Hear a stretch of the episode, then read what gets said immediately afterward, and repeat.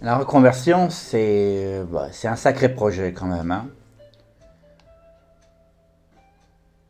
Les statistiques indiquent que euh, sur une période de 2010 à 2015, donc qui est quand même euh, peut-être passée, mais qui est la dernière euh, information qu'on a, près de 6 500 000 personnes ont changé de métier dans cette période-là. euh, c'est un travail qui a été fait par la DARES.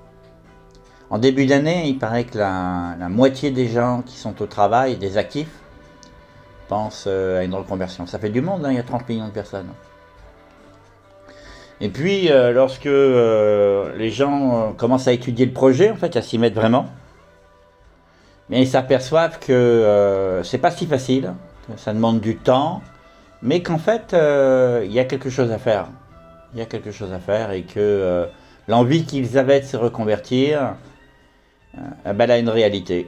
Une réalité soit parce qu'ils en peuvent plus, soit parce qu'il y a eu des événements dans leur vie, soit parce que euh, ont envie tout simplement d'autre chose, soit parce qu'ils ont fait trop ce que les autres voulaient, euh, soit parce que bah, ils ont euh, un plan B qui s'y viennent, qui vient comme ça à l'esprit, et puis qui visiblement euh, n'est pas une mauvaise idée.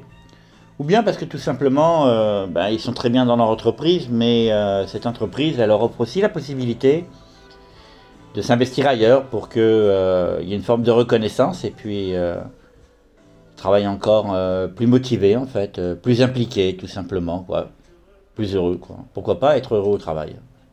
Pourquoi pas? La reconversion, c'est un peu tout ça. Et c'est ce qu'on va essayer d'étudier ensemble.